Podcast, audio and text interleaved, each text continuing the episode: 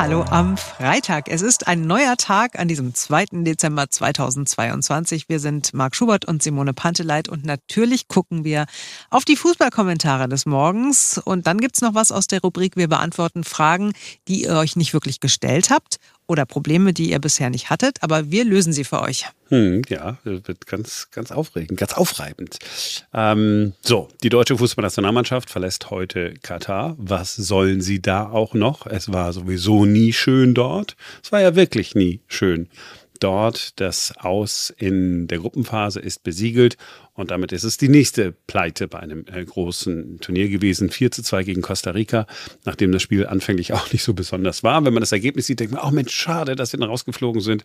Aber die meisten sagen, nee, eigentlich total nachvollziehbar. Wenn wir mal gucken, was die Zeitungen äh, so schreiben. Die Bild-Zeitung äh, heute früh äh, schreibt vom Ende einer großen Fußballnation und dann hat sie noch geschrieben, Manager Bierhoff ist an seinem eigenen Anspruch, den deutschen Fußball wieder in die Weltspitze zu führen, krachend gescheitert. Ist er wirklich der richtige Mann, um den DFB zur Heim-EM 2024 zu führen? Gute Frage. Der Kommentar im Kicker fällt so aus, die Nationalmannschaft ist verzwergt und Besserung nicht in Sicht. Der DFB erleidet Schiffbruch auf allen Ebenen. Ein weiter so darf es nicht geben. Und genauso klingt es auch in der FAZ heute früh. Bei der WM in Katar erlebt der deutsche Fußball die nächste brutale Selbsttäuschung.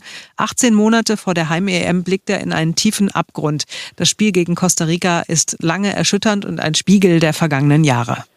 Ja, die Süddeutsche Zeitung äh, schreibt heute von einem Winteralbtraum. Das ist das Gegenteil von einem Sommermärchen. Und dieser Winteralbtraum werde noch lange nachwirken. Der Guardian aus England äh, hat auch einen Kommentar. Eigentlich ist es ein ganz normaler Spielbericht, ganz ausführlich, so, so britisch, ganz lang, ganz lang. muss ich eine halbe Stunde Zeit nehmen, um das irgendwie alles zu lesen. Und dann zum Schluss kommt der Satz, es muss sich etwas ändern, denn dies ist die schlechteste deutsche WM-Ära in der Geschichte der deutschen WM-Ären. Ja, das ist der Plural, ich habe nachgeguckt.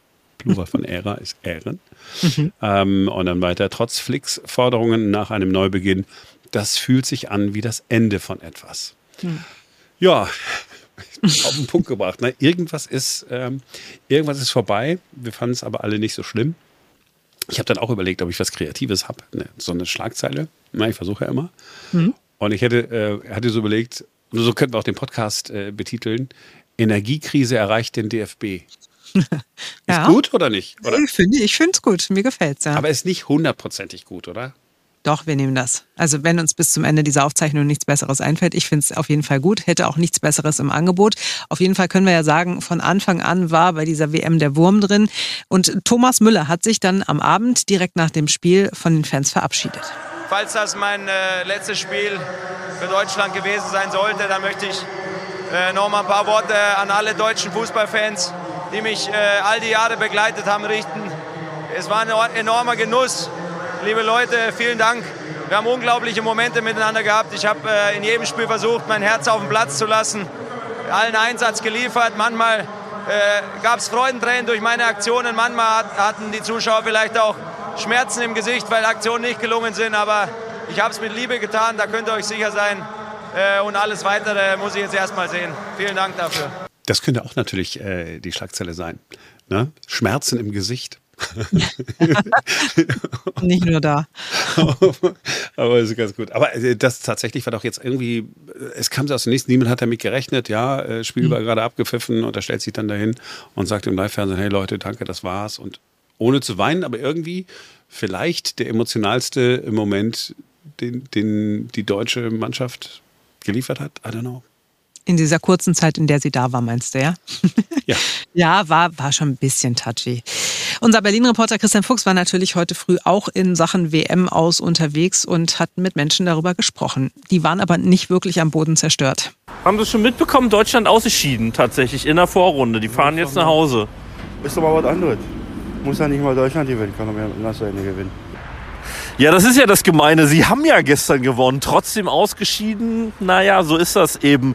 Gabriele hat gestern extra geguckt, ist länger wach geblieben. Heute Morgen schlägt ihr das natürlich dann auf die Stimmung. Äh, traurig. Sehr traurig.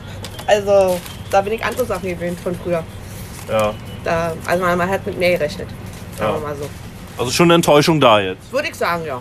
Ja, kann man schon verstehen. Aber hey, so richtig geknickt wirkte Gabriele jetzt am Ende auch nicht. Ne? Also die konnte ja trotzdem immer noch lachen. Und vielleicht ist das das von mir leicht zynische Fazit dieser WM.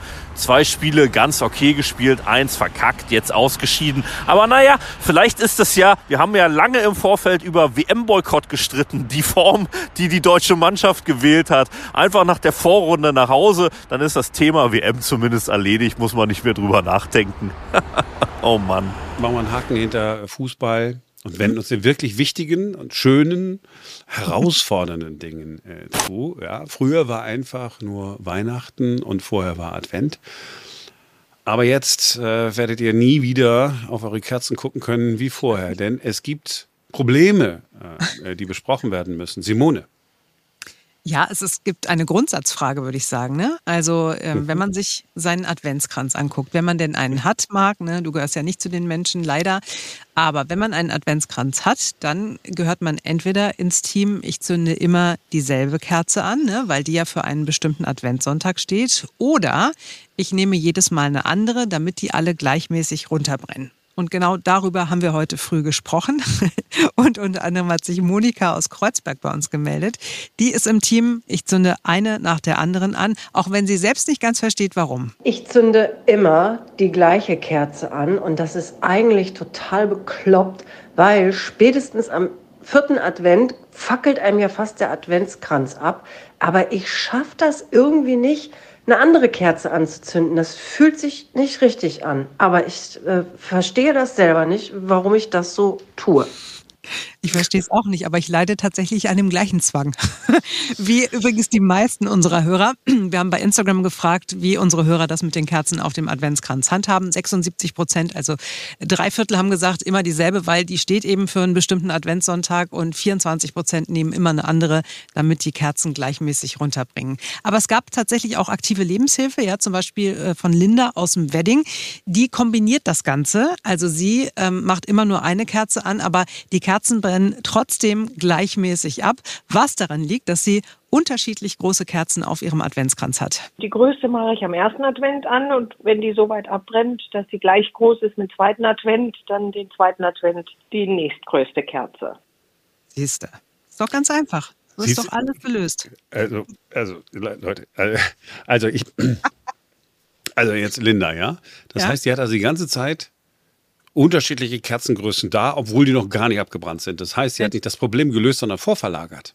Du kannst die Kerzen doch genauso kaufen. Also ich weiß nicht, du. du ja, ja, ich nochmal, ich habe schon verstanden, man kann die kaufen, ja. aber sie hat unterschiedlich große Kerzen auf ihrem Adventskranz. Genau. Das heißt, das ursprüngliche Problem, das wir besprochen haben, ah, sollen die alle gleich groß sein, hat sie ja nicht gelöst, sondern hat das Problem geschaffen, bevor es überhaupt entsteht. Das heißt, wenn noch gar kein Advent ist und sie hat das Ding dahingestellt, hat sie vier verschiedene lange Kerzen.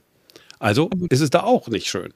Wieso? Also manche Leute finden das hübsch. Ja, wenn es schön aussehen soll, dann nimmt man jedes Mal eine neue Kerze. Und zwar nicht eine neue Kerze, die da schon ist, sondern man steckt jedes Mal eine neue Kerze da auf den Adventskranz. Heißt also, erster Advent, ähm, eine Woche geht rum und die erste Kerze brennt runter.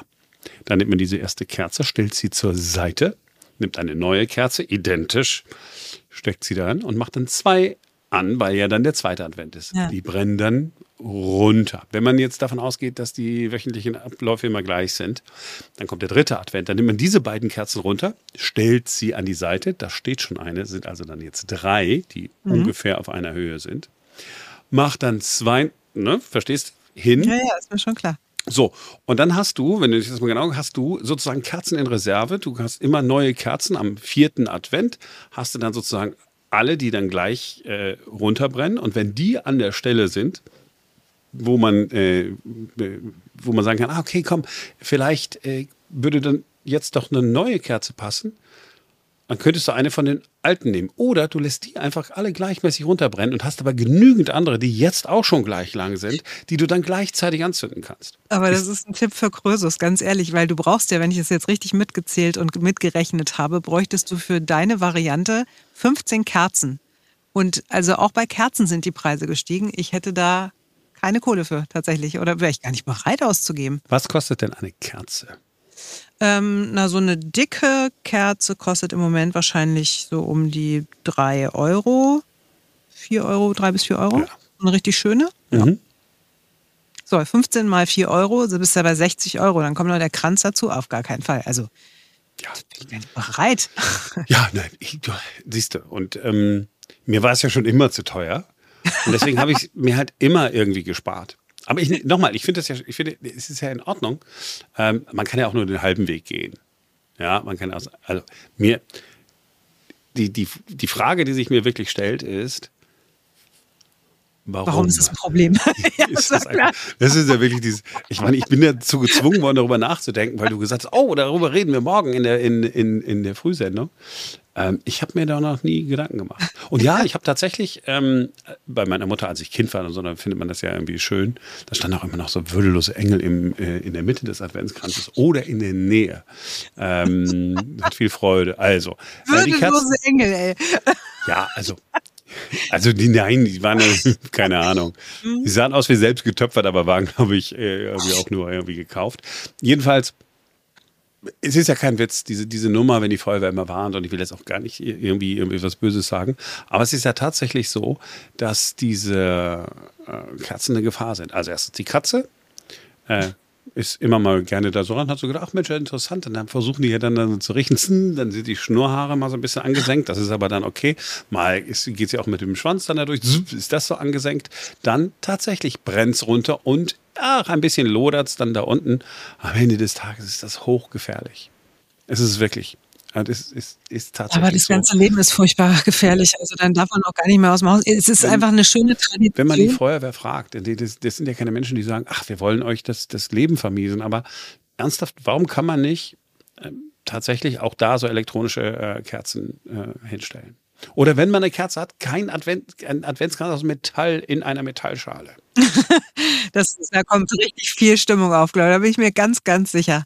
Aber ganz ehrlich, also du bist so ein Technikfreak. Du hast jede Technik, die man nur irgendwie haben kann. Bei dir kann es auch einen Kabelbrand geben, weil deine Playstation oder deine Wii oder was auch immer du da hast, ähm, leider einen Kurzschluss hat und dann brennt die Bude auch Eine ab. Wii, sind wir im Jahre 1991 und du Kenn mich damit doch nicht aus. Weihnachtsgeschenk.